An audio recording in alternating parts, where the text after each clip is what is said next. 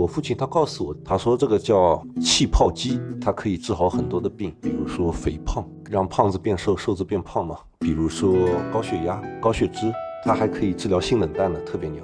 简单的来说，就是包治百病啊。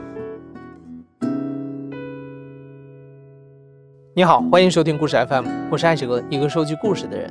在这里，我们用你的声音讲述你的故事。每周一、三、五，咱们不见不散。今天虽然是周二啊，但因为今天是三幺五国际消费者权益日，我们特意把明天的节目提前到今天来播出。我们想讲一讲针对中老年人的保健品骗局。你在一开始听到的那段话，来自于今天节目的第一位讲述者 V，他的父亲啊买了一台神奇的气泡机，据说是有很多不可思议的功效，搭配浴缸使用，效果远超普通的热水浴。V 的父亲对他可以包治百病这件事儿深信不疑。所以他投入了将近十万元，买了很多台，不仅自己在使用，还送给了身边的亲朋好友。在刚看到这款不起眼的气泡机的时候，V 还没有想到这个东西啊，即将给他们一家人带来无休无止的争吵。提示一下，为了保护受访者的隐私，我们给 V 做了变声处理。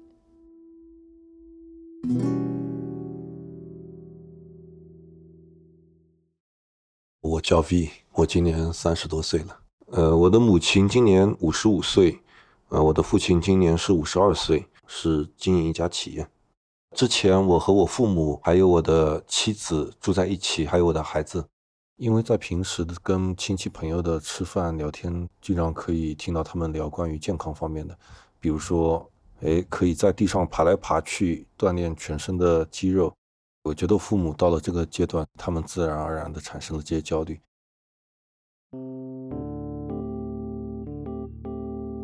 呃，有一次我回家的时候，我发现我们家的二楼发出了“咣咣咣咣咣”的声音，我就觉得很奇怪。然后家里面弥漫着一股特殊的味道，我就找到二楼去。结果发现我爸坐在浴缸里面在泡澡。这个机器的外形它就是一个塑料的一个外壳，然后再写一个 SPA，然后有一个气管，它插进了这个浴缸里，然后就会泡出很多的泡泡，会咕嘟咕嘟咕嘟翻滚。我就问我说：“哎，我说这什么东西啊？”他说：“这个叫气泡机，它是通过超音波给我们的身体做保健，而且它可以治好很多的病。简单的来说，就是包治百病啊。然后这些精油是配套使用的。爸跟我说，这么一台机器要一万五六。呃，我觉得这个东西，它就是把这个水给你加热了一下，然后给你散发了一些气泡。如果它真的有这么好的功效的话，我可以为它去申请诺贝尔医学奖。”后来，V 得知这个气泡机是父亲在参加一个宗祠活动的时候被一位一起参加的人推荐的。这个集会活动的目的啊，本来应该是同姓氏的人们聚集在一起，了解并供奉祖先。但是从父亲那里，V 了解到有很多目的不纯的人都参加了这个活动，比如保健品经销商、保险推销员等等。他们利用活动的机会，向一起来参加的老人们大力宣传自己销售的产品。所以，V 对气泡机的强大功能和购买渠道都产生了怀疑。然后我就进一步的去搜索，搜索这家公司，查到的结果就是它违反这个广告法，被上海市场监督管理局处以了罚款。于是我父亲就打开了群，在这个群里面，每天都在刷新着各种各样的文章和视频，比如说有一个。经销商说自己是在无锡做灯的，他经常会接触到银。他有一次泡澡的时候，就发现他的浴缸里面有一层银。他说：“我的这个身体里面其实已经有很多银了，幸好有了这个泡澡机，不然的话我就会得癌症。”我认为我最生气的一件事情，就是在于在他们的这些经销商的宣传里面，竟然连烫伤都可以治好。最理论的知识都知道啊，这烫伤了哪能泡澡啊？很容易会引发细菌的一个感染。还有就是他们会说孩子发烧了不用去上医院，泡个澡就能好。呃，我跟我父亲表达了我不相信的一个态度。因为我父亲他是一个比较古板的人，然后我如果直接和他发生冲突的话，其实最后也没什么好的结果。一般性，我是一种调侃的语气来说，我说：“哎，你看这么好的产品，怎么人家还是要通过正规的三甲医院来治疗，而不是靠这么一个泡澡呢？”他就板着脸不跟我说话。自从父母开始参加这个所谓的宗祠活动啊，V 的家里就时不时都会出现一些陌生人。这些人就是浴缸的经销商，他们能说会道，穿着得体，经常哄得爸妈是喜笑颜开。在 V 看来，这些人到家里拜访，一直是带着兜售产品的目的。但是 V 的父母似乎并不这么认为，反而把经销商当成了是好朋友。一开始 V 还会感到不习惯，但是久而久之，他也只能默默的接受。有一次周末，我坐在沙发上等着开饭，这个时候一个经销商就过来了。他在宣传里面是这台泡澡的机器把他的癌症给看好了。然后说：“哎呀，你们这个东西真是是非常好。你们为什么自己的官网上也说自己没有这些功能，但是你们却说有这个功能？”他的脸上挂满了黑线。我父亲当时脸色就变得很差，当时的语气就是说。你不会好好说话，那你就不要说话，就不理他嘛。OK，我我去我的楼上，就是有点类似于冷战的形式吧。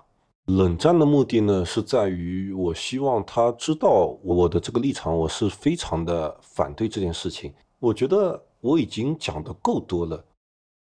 后期我偶尔的回家的时候，还是会遇到这个经销商在我们家里面。比如说家里面要包馄饨，OK，他就会跟着我母亲一起包馄饨，一起聊天。看到我的孩子的时候，哎呀，这个小姑娘长得好漂亮啊，哎，很有精神。一般性都是以拍马屁的一种形式，接近于谄媚，来进行一些吹捧。随着经销商拜访父母的频率越来越高，他用自己的方法一点一点地博取了父母的信任。V 慢慢发现，和自己相比，父母更喜欢跟经销商来聊天，甚至是谈心。从小啊，V 其实都很缺少跟父母的沟通，尤其是跟父亲。而 V 的父亲就像很多中国式的父亲一样，在面对子女的时候，往往是内向、含蓄又不善于表达。所以，当家庭关系真正出现裂痕的时候，V 的一家人没人知道该如何打开心结，虽然害怕父母受骗，但很多时候 V 只能看着眼前的一切干着急。然而，用回避来处理问题，只能让一家人陷入更加剑拔弩张的气氛之中。我觉得裂痕已经很大了，因为导致了我跟我父母已经不怎么说话了。最严重的争吵就是在秋天，有一天晚上，我大伯和我伯母。然后到我家来，还有我奶奶。我奶奶当时已经快八十岁了，正好我老婆孩子不在家。我父亲当时正好就聊到了这个泡澡机的事情，他就是告诉我大伯可以治疗这个治疗那个。当然他是为了我大伯好，因为我大伯他有痛风的一个情况。那我就说痛风这个又是一个世界难题，我说又被你给解决了。我说这个东西肯定治不好。然后我父亲就又炸了。他可能觉得丢了他的脸，他当时就很生气，可能是摔了一个茶杯之类的东西，整个脸都涨红了。然后他说：“你现在就给我滚出这个家！”他还要冲过来打我。这个时候我感觉到空气似乎是凝固了一样。从小学到现在，他从来没有打过我，但是那是第一次，我就觉得很震惊、很诧异。我也觉得有点伤心，竟然为了这么一个东西，他会来打我。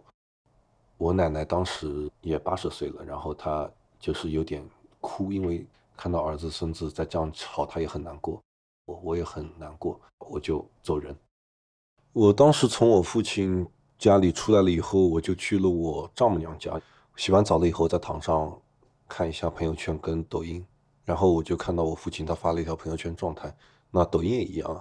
他给配了一个猪在猪圈里面吃东西的照片，然后文字就是说，有些人就是在这个里面长大的，那他很明显就是在说我嘛。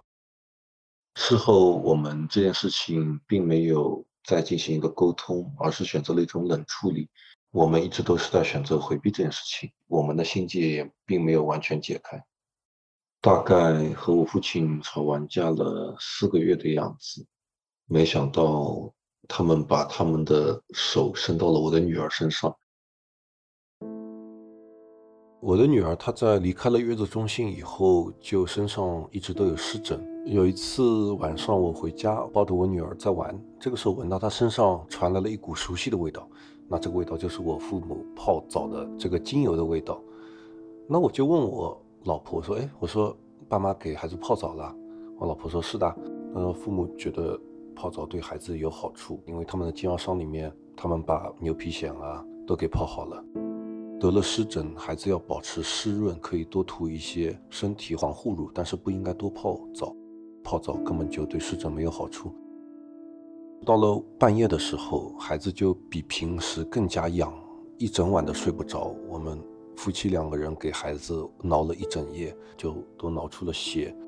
我跟我父母说了这个事情以后，我的母亲还是认为它是有用的。两三天以后。在向我保证不会再给我孩子泡澡的情况下，他们又给孩子泡了一个澡。到了晚上，孩子又是难受了一晚上。然后我就憋到了第二天早上，跟我父母说：“你们再这样子，我肯定要搬到我岳父岳母家去。”我妈妈当时的语气也很激烈，她说：“你去了大医院，难道他的皮肤病就看好了吗？放你的屁！难道他的湿疹是我泡澡泡出来的吗？”我说，当然不是你泡澡泡出来的，但是你这个泡澡对他的病情只会加重，不会减轻。因为我当时是极度的愤怒，我跟我母亲我说，麻烦你不要再去害他了。我就立马跟我妻子说，我们现在就离开这个家，再也不回来。我父亲不在家，当时我母亲在擦地板，我和他碰面的时候，我的眼光也没有和他直接接触，彼此心照不宣的 say goodbye 了。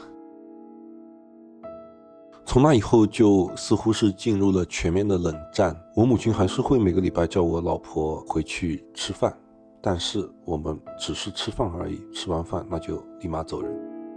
在吃饭的时候，我嘴贱，我有时候还是会讲到这个事情，然后他们就会反驳我。他们每次一反驳，我就说好，从这一刻开始，我们谁都不要再说话。因为我女儿她已经已经见过我们吵过太多次，也每次都会哭着捂住耳朵，大声地说：“拜托你们不要再吵架了，我不想要听你们吵架。”V 也没有想到，一个小小的气泡机让他和父母陷入了一场接近一年的冷战。这段时间里，V 始终没有找到让父母放弃使用气泡机的方法，父母在这件事情上也没有丝毫的退让。但是就在一家人的气氛几乎跌到冰点的时候，V 的父亲突然生病了，这场突如其来的疾病让 V 和父亲对于之前的争吵都有了很大的态度转变。他在做体检的时候就发现自己的肺部有两个结节，一般性和癌症是相关联的。当时我觉得我似乎还没有准备好要面对这一切。我记得我一个人晚上。很心慌，一个人开车开到了我爷爷的墓前，就跟他讲这个事情，讲讲讲就哭了。我说希望我爸爸可以平平安安的，因为吵归吵，但是其实内心还是爱他的。那当时是有恃无恐吗？那话总有讲通的那一天。我觉得我其实之前的这些行为还是挺愚蠢的，因为其实相比较面子或者说是钱而言，那当然是亲情最重要了。然后在我母亲的陪伴下去了很多的医院，最后的结果是没事，因为这个结这两个结节并没有长大。但是他从那一次开始就对这个泡澡机似乎彻底失去了兴趣，他要重拾自己的梦想，背上他的背包，开上他的汽车。你包括他下个月就要自驾开到西藏的林芝吧？我看了一下，开过去大概是两千八百公里路。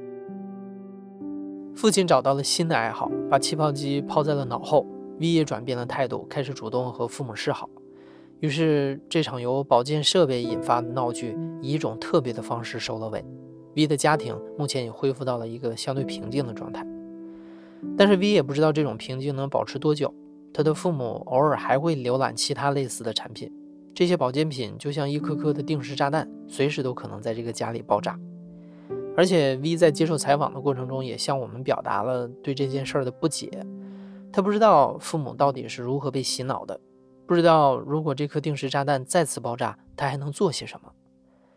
但是接下来这位讲述者陈杰的经历，似乎可以在一定程度上解答 V 的疑惑。陈杰的母亲前些年因为突发脑梗导致半身不遂。生病之后，母亲告诉陈杰，他曾经投资了高达一百万元人民币的理财产品，但是他没有收回任何钱财，所以一直郁郁寡欢。母亲认为这可能就是导致他突发脑梗的重要原因。陈杰调查之后发现，这些投资产品都是针对老年人的骗局，所以母亲的投资无望收回。除了母亲，这些年陈杰的父亲也频频陷入圈套。在陈杰调查这些骗子公司的时候，那些人的伎俩经常让陈杰气得咬牙切齿。五年前，陈杰一气之下，干脆创立了一家专防老年人受骗的机构，叫保护伞乌托邦，义务帮老人们做咨询和代理投诉。做这个老人救助咨询项目这么几年，我看到了骗子公司嘛，他们最常用的方法就是让老人到一个固定的地点去进行这种洗脑的推销活动，比如就是黑会销，然后包括就是旅游，他们本质上也是这种黑会销的一种变种。为帮助受骗老人，陈杰参加过很多这种大大小小的老年人营销集会。而其中让他印象最深刻的一次啊，是他和他父亲一起参加的一场药品会销。我母亲脑梗以后，就是我父亲身边的那些朋友就开始针对我母亲各种的这种产品推荐就来了。有一天，父亲就说他有一个朋友，嗯，说有一种叫康风散的产品，在成都开一个推荐会，我就计划着和父亲一起去参加那个推荐会。那一天，我和父亲就来到了这一家素食馆。那个素食馆是在二楼，我和父母亲一起去的。在门口就会介绍人，就很热情的接待了我们。然后我们就一起就上了这个素食馆的二楼。他那个会场是个环绕型的会场，然后两边就有一些会议室。会议室大约有一百平方左右，里面已经坐满了人，五六十个人吧，有老人也有中年人啊。但是因为当时是疫情期间嘛，当时我就发现没有执行这个防御的措施，比如说也没有扫码，也没有登记，所以说我叫父母亲就把口罩戴好。我们到的时候就有一个像邻家大嫂一样的一个讲师就在台上，他穿着中长的一个毛呢大衣。宣讲这个产品的一些基本的一些知识，比如说什么成分呐，风湿啊、类风湿啊、颈椎疾病啊、关节炎啊的举止非常得体，而且就是很能够调动现场观众一些情绪。很多会场的话，看不到这种场景。健康真的是每个人都需要，相信你们这次来到我们的会场的话，一定会收获一份。健康好还是不好？好，好，对。一上来包装成讲师的主持人，就用他专业的形象和得体的言谈，初步获取了老人们的信任。他们会不断的提出是不是好不好这种似乎必须给出肯定回答的问题，让大家的思维快速上道。但这其实只是个开始。这场会销的最终目的是把这种信任逐步渗透到老人们之中，来促进成交率。最主要的就是这个后面的使用过的用户的分享的环节，高血压啊、脑梗后遗症啊这些陆陆续续上台都获得了奇效。还有没有那个用康复彩用的好的，主动分享吧。这个我。好，谢谢。在我没有服用的时候呢，就是我，然后我的手是很不容易抬起来的。大家看我像不像一个病人呀？不像不像。对，后来就是呃，因为我的陈，我的推荐老师就是陈华老师，就是他给我的药我有用了，用了之后呢，嘿，我就觉得嘿，我的那个腰也不胀了，脚也不麻了，我觉得。给我印象最深刻的就是一个老人嘛，他上台以后就脱下他的袜子，那双脚就发黑的一双脚，他就给我们看。另外一只脚，他就使用了康风散的一只脚，就要细腻的多的一双脚给我们看。呃，所以对当初这个这个脚啊，就是在咨询的时候，现在也没有把握。然后我说，赶快赶快用，不然的话就要计较。那现在哎，刚好两个月是吧？刚好今天刚好。这种比较有震撼力的、有冲击力的，就让我父亲已经就是感觉这个东西要试一下。除了这些来现身说法的托儿，现场还有另外一种负责烘托气氛的托儿。会场中的每一次掌声和叫好都是精心安排过的，目的是让在场的每一个人都沉浸在一种不容置疑的气势当中。健康不算健康，一家人健康不算健康，让我们身边所有的人健康，你们说好还是不好？好。大家都在鼓掌，真的产生了那种共情吧。我感觉我父亲特别的开心，不断的点头，其他的老人也是很开心的在附和，大家都很热情。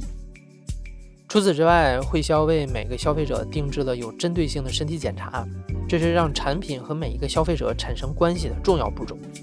宣讲以后，介绍人就带着我父亲出了那个会议室，然后有一个穿着白色的医生制服的女医生就来到了我父亲的身边，给我母亲就是看了一下情况嘛，问了我母亲吃什么药。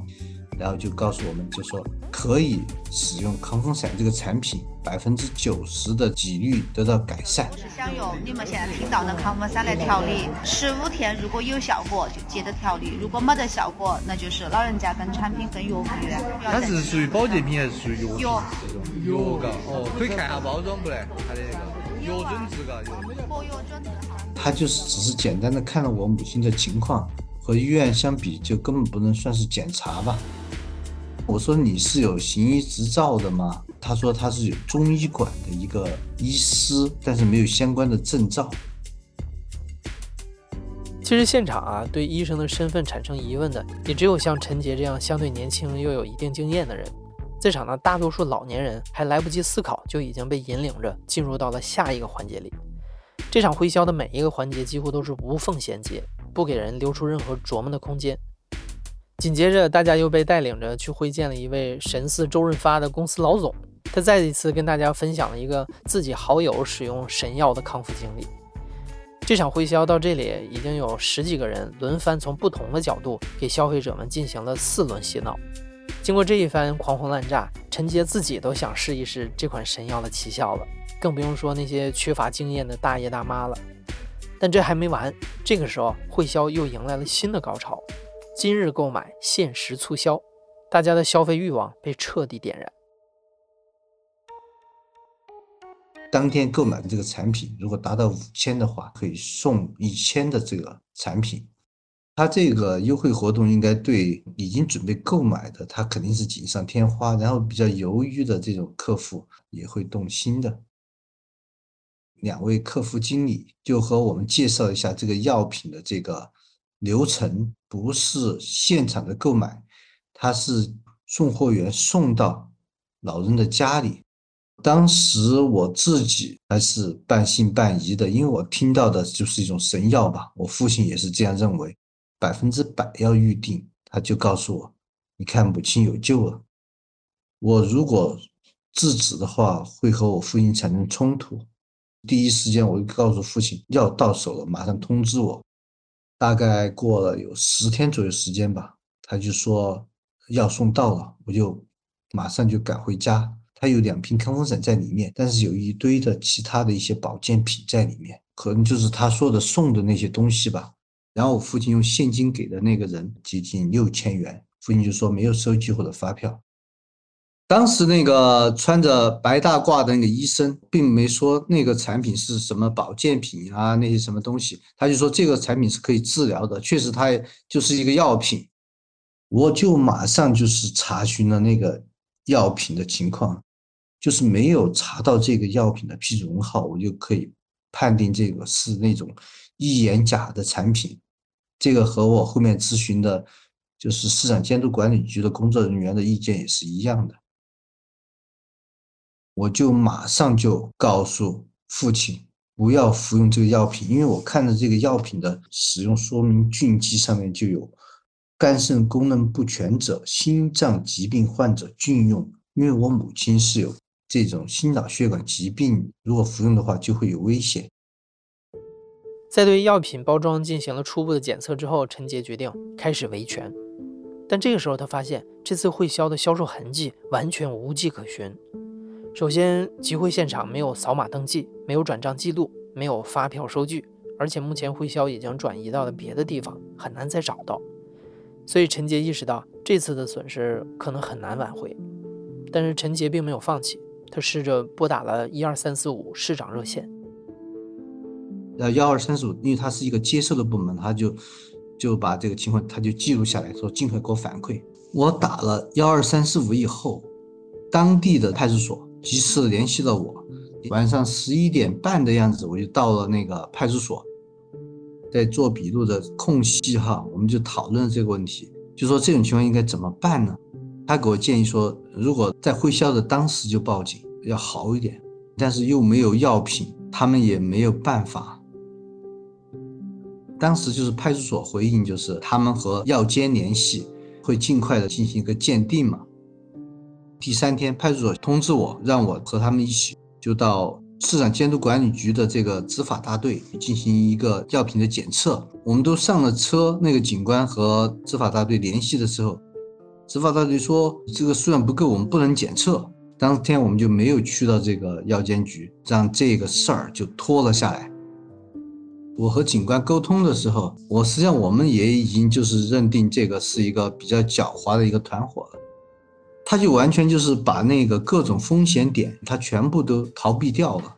派出所就需要这个假药的问题，必须要他们市场监督管理局负责这个食品药品的这个执法大队进行一个检测，他们才能够进行行动。这个执法大队他又说，他们去现场看了，现场已经没有人了。派出所进行一个调查以后，他们才能够介入。这个事儿就一直拖到现在。形成了一个死环节了，因为这个事儿持续没解决嘛，我就一直就是还是联系二三四五。当时有个那个市场监管所的一个同事就跟我联系，最后他就说你不要多事。我自己就感觉心里特别难受，浑身的冰凉。我就可能有两个月左右，我没有再继续的跟进了。我觉得对我个人的打击还是挺大的。后面还是继续的在跟进吧。现在我又重新又投诉了，还在等待这个回复。眼看着维权无果，陈杰想到向媒体来揭露会销的事儿，希望可以通过广泛的传播来震慑到会销的组织者，也借此警示更多的消费者。我就联系了五六家媒体吧，但是有个记者他就觉得这个针对老人的会销，他觉得非常重视，他马上及时联系了我。然后把手机记录的资料，然后给他，这个也是我的一个经验吧，就是用手机来记录他的会销的过程，手机挂在脖子上开静音，他当时就是把剪辑下来，一两天时间就在电视台播出了这个假药会销的事儿。自从陈杰创立保护伞乌托邦那个机构以来，陈杰帮助过上千个受中老年骗局困扰的家庭。其中像这次会销一样，维权周期长又不一定有成果的案例不在少数，所以这个时候，子女往往是这些老人的第一道防线。但实际上，让陈杰觉得最难的，正是让老人们意识到自己正处于骗局之中，并相信子女可以帮助自己。因为在很多中老年人的骗局当中，推销员都会以各种方法来试图离间老人和子女的关系，导致家庭关系破裂。所以，陈杰花了很多功夫给那些子女做培训，不仅告诉他们如何维权，还让他们了解一些骗子公司离间家庭关系的惯用手法。他相信，了解这些以后，子女就会理解老人的行为，懂得如何与老人沟通。很长时间家庭成员不说话、家庭冷暴力的情况，这种事经常容易发生的。这些骗子公司成功的一些秘诀哈，我感觉就是对老人的。一些细节的需求掌控的非常到位。老人他退休以后，有很多需求都没有被发掘，很多子女他们都是并没有清楚，就是老人具体想要什么，他们也没有那个能力满足他们。比如说，老人除了就是普通的那种吃吃睡睡喝喝啊，他们的一些社交需求啊。我自己的母亲吧，她跟我说过，她印象最深的一个姓张的一个旅游公司的工作人员。他说，每次他到那个公司的时候，他都会给他泡脚，认认真真的把脚趾头都揉得舒舒服服，对他也非常的关心，而且他还深度介入到了我的家庭生活里面。在我结婚的时候，这个小张还参加了婚礼，还送了六百块钱的红包。我母亲说认他做干儿子，就是说有这个干儿子比我这个亲儿子强十倍。他们有时候并不是只是单独的陪伴老人。